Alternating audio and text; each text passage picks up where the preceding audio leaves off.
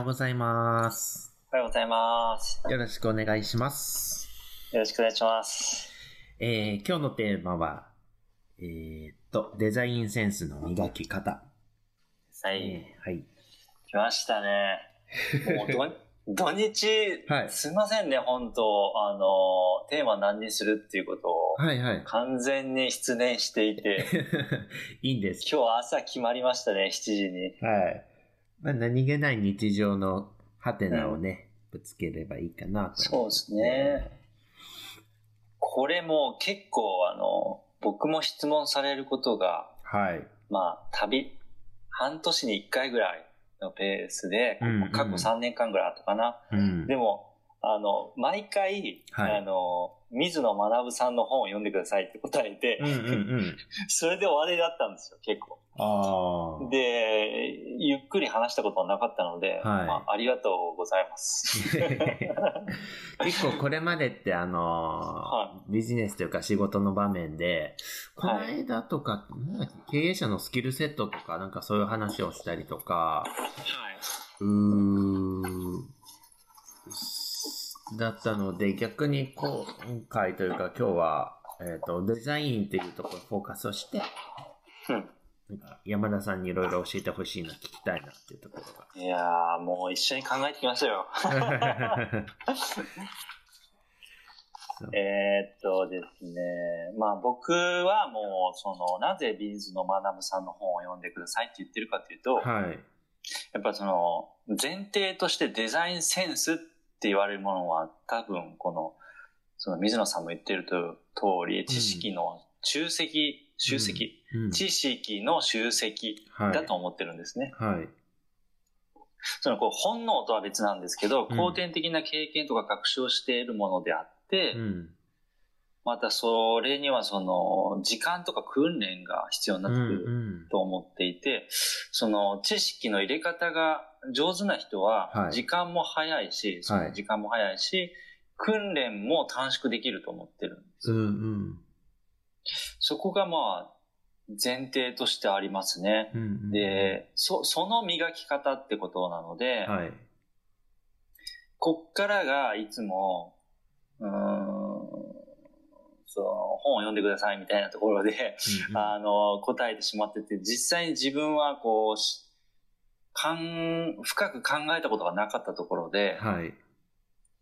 まあ今日考えれたらなと思ってるんですよね。うんうん。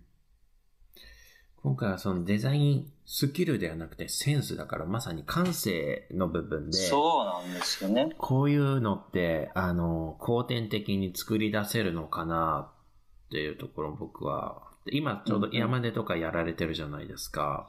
はい。まあそういった取り組みとかも聞きたいですし、あそうですね。うん、なんかこう、クリエイティブな人って、うん。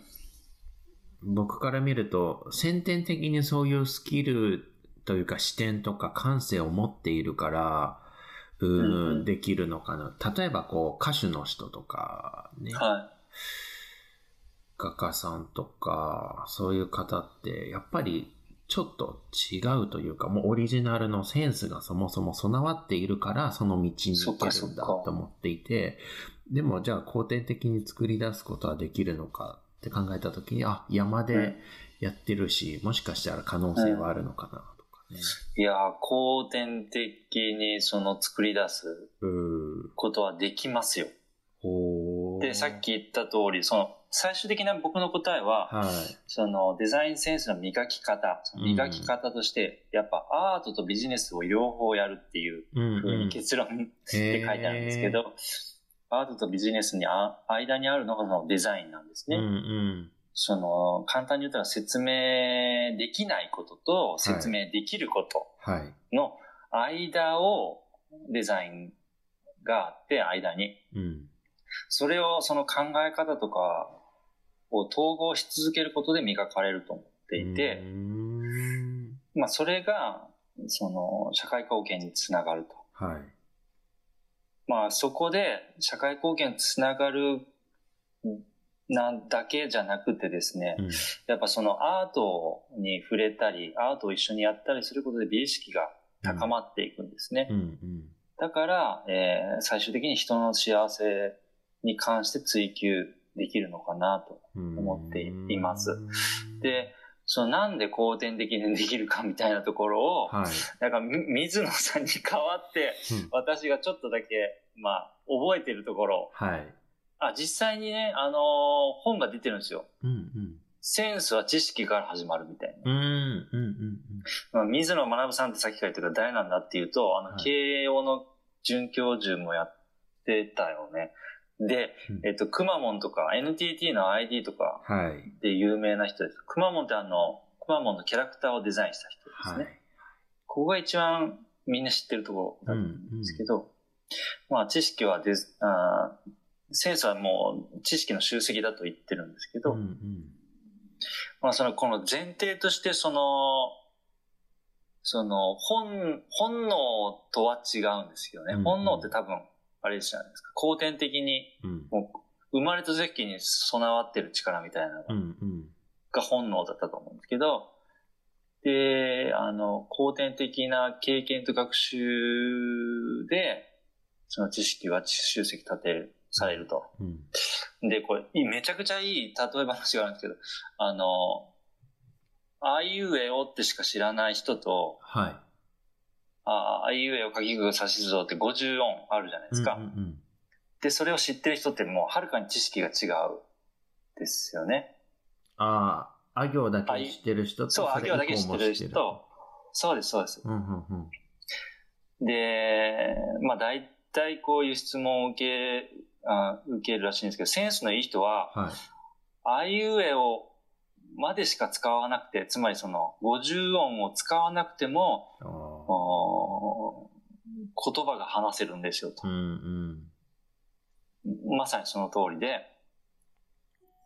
だけどじゃあ、あいうえおだけで、つまりその50音を使わなくても、うんあいうえおだけで話せるその話し方という技術はどうやって取得したんだってなると、うんうん。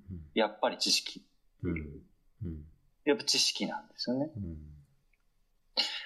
で、僕、あの、水野さんも言ってたけど、僕もそうで、その、親戚に絵を描けたり、はいなんかデザインやってた人って誰もいないんですよ。はい。ああ、そうなんですね。そうなんですうよ。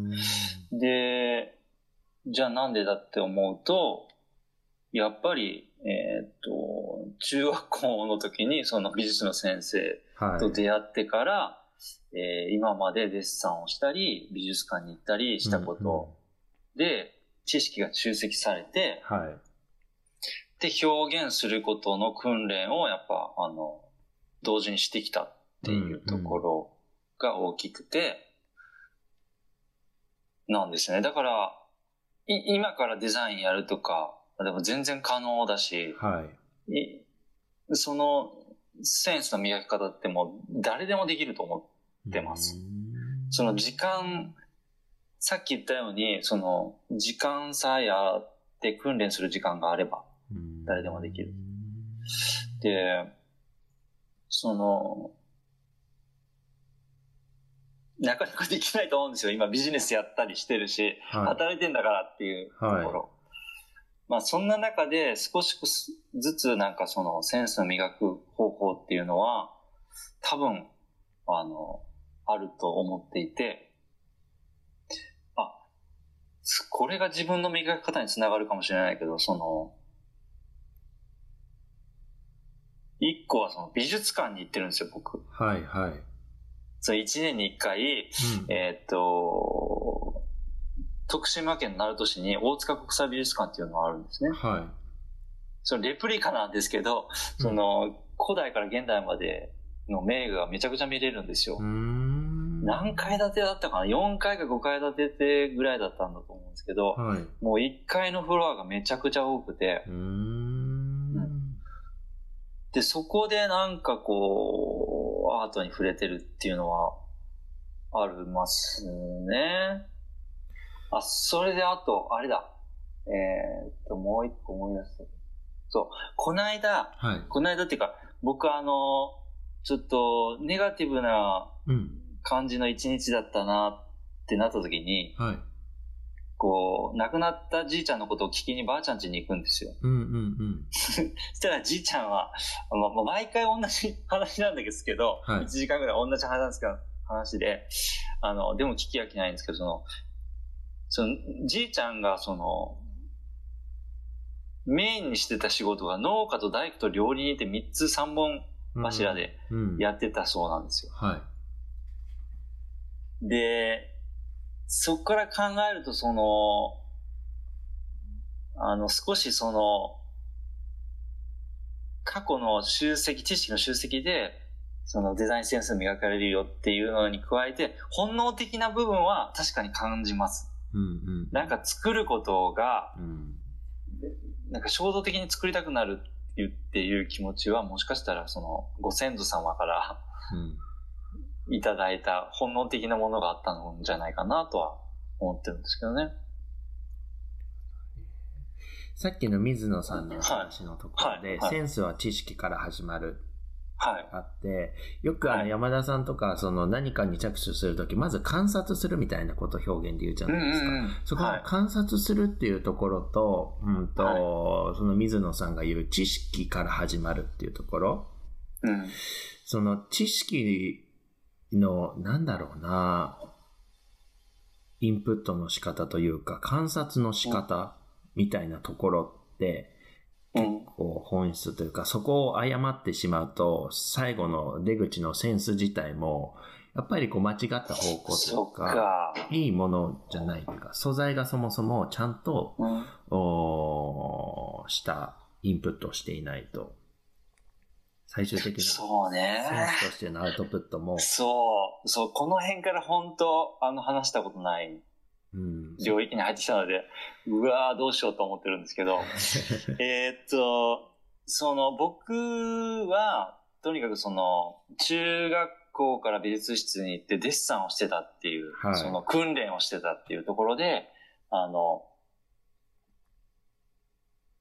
その見る訓練みたいなのをうん、してましたね。だから、えっと、問題を定義するところにつながってくるっていうお話をうん。何回か前にしたと思うんですけど、うん、うわー、ね、あの、えーっと、そ、そもそもデザインセンスって言った時に、はい。パッと頭の中に浮かぶのは、その、うんと、はっきり言ってこの物のデザインと情報のデザインと空間のデザインってこの3つに大体分類されるんですよ。はい。で、物って言ったらそのプロダクトデザインとか目に見えるもうん、うん、の。うーんと、なんつったらいいかな。おしうんその、おしゃれな服を着てるとか、うん。はい。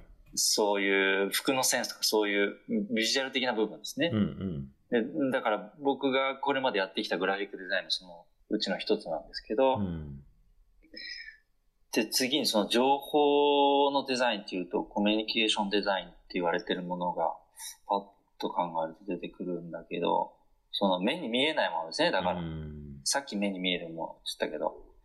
で、こう、十、なんて言ったらいいかな、情報をうまく編集していくやつですね。はい。うーんだから、波風さんで言ったら、その、会社が儲かるためにどうしたらいいみたいなところを考えるのも、うん、情報のデザインだと思っていてう、ん、うん。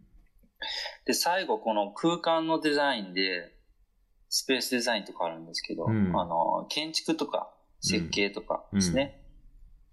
その、例えば、えーっと、その機能的な図書館とか、うん、うん。福祉施設とかはい。ですね。そのい居心地の良さみたいなところをデザインする。うん、で、ひっくるめて、その、人間を中心としたうん人の幸せみたいなうん。ところを考えるのがデザインうんなんですよ。で、し、し、しまった。ちょっと、あの、あっちの方向に行きましたけど、考えが。質問だったんですけど、何だったっけえ？質問、質問何でしたっけ？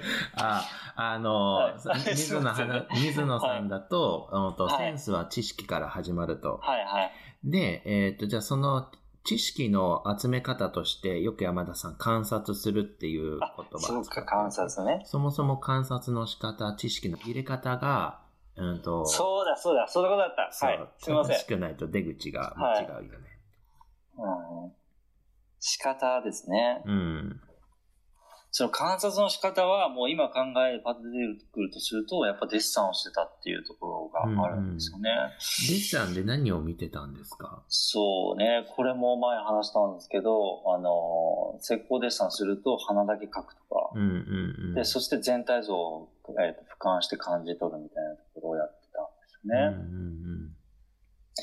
よんね。うわー、なんだろう、本当その観察、観察の仕方ですね。だから、あの、これ水野さんも言ってたけど、めちゃくちゃ雑誌見ると、うん。うんうんうん。あの、なんだったかな、YouTube で言ってたのが D マガジンっていう、はい。携帯で見れるマガジンがあって、はい。それをガーッともう流し見するみたいな。うん毎日。なんですよかね。観察の仕方。そう、あの、前出た例え話で、えっ、と、うん傘をデザインをしてくれって言われて、プロダクト的には、うん、と柄とかね、内側に晴れた空を描いた傘で、そうです、そうです。雨はい。でも、うんと、別の視点というか、その、捉え方によっては、そもそも濡れない、えー通路を考えるとか、そうです、そうです、そうです。その視点の、うん。うんと、切り口で全く別じゃないですか。はい。で、最近ちょっと思ったのは、うんと、話がちょっとそれるんですけど、まあ夏じゃないですか、今。で、はい。えっ、と、まあエアコンとか扇風機とか、うちわとか、まあ、そういった工業製品としてのプロダクトデザインというのはもちろんありますと。はい。まあどうやったら快適に風が送られるか一番、うん。あの、涼しいかとかね、機能うん、うん、うん。でもそうじゃなくて、日本人ってその風鈴を開発して、これってはい風は送らないんだけれども、音で量を取ってる。この日本人たちの息って結構センスと関連するのかなと思ってて。普通の人というか一般的にはじゃあ涼しくなるためには風を送る、体を冷やすとかだけど、うん。音で量を取るっていうその切り口の仕方こそ多分起きてる状況観察をしたのかなと思っていてうーん。なんかそこに最近惹かれててオフィスでも風鈴がチリンチリンそうね、チリンチリン言ってますもんね。そうそうそうあの音聞くだけです。ね、涼しくなるし。うんってなった時人がその涼しい心地いいって感じるのってあの気温だけではないとかねはい、はい。そういう観察ができるのかなうーん。でもそういう視点に気づくのって、音だけじゃなく、あえっと、温度だけじゃなくて、音でも量を楽しめるよね、取れるよねっていう視点に気づくことこそ観察っていうのかな。そうですね。で、その観察の域に達するには、どうしたらいいか。それは後天的に作り出せるのかっていうのが、うんまあ、今回の僕のハテナですね。はあ、でも、やっぱり、知識の集積なんだろうなって思いますね、うんそれも。あのー風鈴で言うと、なんだろうな南極にいる人が、もし、うん。その風鈴を見たとき日本に来て、うん。涼しさを感じないかもしれないですね。うん。その、いつも寒いから。で、やっぱり、じゃあ日本っていう文化がどうな、どういう文化なん。だっていうことの知識を入れることうん。とえーっと、その音がどういう日本人に対して意味をなしてるか、みたいなところを、南極の人は考えないといけないと思うんですよね。うんそれってやっぱ知識だなとか思うんですけど、そうね。難しい。そう。まあ、今回のその、今のところもう少し噛み砕いて問いを出すと、うん。うんはと、その、エアコンじゃなくて風鈴を思いつくためにはどういう観察の仕方、情報に対して観察の仕方とか、うん。どういうセンスを磨くことで、うん、世の中がエアコンを追求している時代に風鈴っていうアイディアを出せるのかなっていうところですね。もちろん大事なのはこう今流行っているとか受け入れられているものイコールいいものではないっていう、うんうん。そもそもの自分の固定概念を捨ててみるとかね。そのエアコンだけの世界で考えなくて、うん。うん、涼しい状況ってどういうものなんだろう、うん。うん。繰り返しになりますが気温だけじゃなくて心持ちなのか、うん。感情なのかとかそういったところも含めて、うんえー固定概念を一回払ってみるとか、うん。そうですね。あとは、最近あの、プロデュースというか、いろんなイベントの企画とかやってたりとか、デザインにも一部関わることもあって、僕はその、うん、プロデュースとかせデザインに関しては、そこまで経験豊富なわけではないんですけど、はい。うん、それでも自分がやろう、やれるって思うのは、合ってるか間違ってるかというよりかは、じそのアイデア自体が自分の中でいいなってちゃんと思っていたりとか、うんうんうん、うん、自分の感性を大事にして表現をするからこそ、なんか周りの人もそれを聞く耳を持ってくれて、うん、結果的に世の中が受け入れる企画、デザインになってんのかなとか思うのでう、ん。うー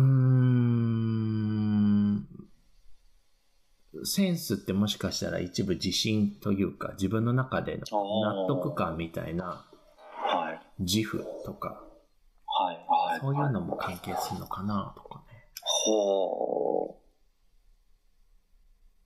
うん自信ね。うん、この人が言うんだったらきっといいんだろうみたいな、あの、バイアスというか固定概念って多分他者に関してはあると思うので、うん。例えばまあ水野さんはすごくあの実績も豊富ですし、スキルももちろんあるんだけれども、まあ人あの僕も水野さんの本何冊か読んだこともあって、そうですか。はい、結構そのクライアントの倫理を通すのはすごく大変な時も少なくないみたいな。うんうん。クライアントとのこう視点の高さとかも違うし、うんうん。でも、一番大事なのは、そのクライアントの中の決済権者の誰かが、とりあえずこう、水野さんが言うことだったら OK っていうスタンスを早く気づくのが成功へのキーだって書いてあってうん、うんうんうん。一個一個こう説明をすると、やっぱりそのセンスを持ってない人から弾かれてしまったりとか。自分はいいって思ってるんだけれども、そこは届かない。うんだから相手の中にも、とりあえず水野が言うことは OK っていう 環境を作ることが、そうですねすごく肝ですっていうのを書いてありましたね。うんうん。でもそれはまあもちろん相手の環境を作ることは自分の自信を表現することだとは思ううんので、うん。うーん、かな。いや、ちょっと考えて、風鈴、エアコン風鈴。そのあたりちょっと考えてみたいな。うん、日本人の粋っていうのは、最近僕なんか、うん。ちょうど昨日ぐらいから、この粋っていうものを、はい。うん、改めてちょっと考えていて、そこはなんかうんデザインのセンスとつながるなって若干思ってたりとかね。うん。あとはなんかそんなキーワードで朝調べてたら、はい。あの、粋をお表現した言葉で昔の芸者さんが言ってた言葉が出てきて、うん。谷に落ちるのは下品。かといって安全な道を歩くのは野暮。まあ。落ちるか落ちないかギリギリを歩くのが粋じゃないかしらね。で うーん、まあ、アートがもちろんその谷に落ちるがはい。そういう話じゃないですけど、はい。結構こう賭けみたいなところもあるから、はい。アートが前者で安全な道っていうのがまあビジネスなのかなとかね、うんその間を行くギリギリなのがデザインなのかなとかね、まあうん無理くりですけど、ちょっと置き換えて考えてみたりとか。うんうんうんううん。ん面白すると、そのセンスっていうのはもしかしたら生き方になるし、その人の生き方が、うん、まあデザインっていうところに関してもセンスっていうのを表現してたりするのかなとかね。だから決してこう、知識的なところではなく、うん、人生に対する視点とか捉え方とかが、まあ総合的にデザインセンスになるのかなとか。うん。ちょっと深くなってきた。うん。深いですよ。うん。だけどまあ、まあ現在そのデザインセンスを磨こうっていうことで何やってるかって言ったらやっぱ大学っていうものが存在していて、はい。で、そこで専門を作ろうってしているので、うん。それ、そこを踏んだ上での話なのかな。うん難しい。だ深いですね。ちょっと明日もこの続きお話ししましょうか。今日この後10時から会議ですもんね、確か。そうですね。ね。移動します。はい。じゃあ今日も一日よろしくお願いします。よろしくお願いします。はい、失礼します。失礼します。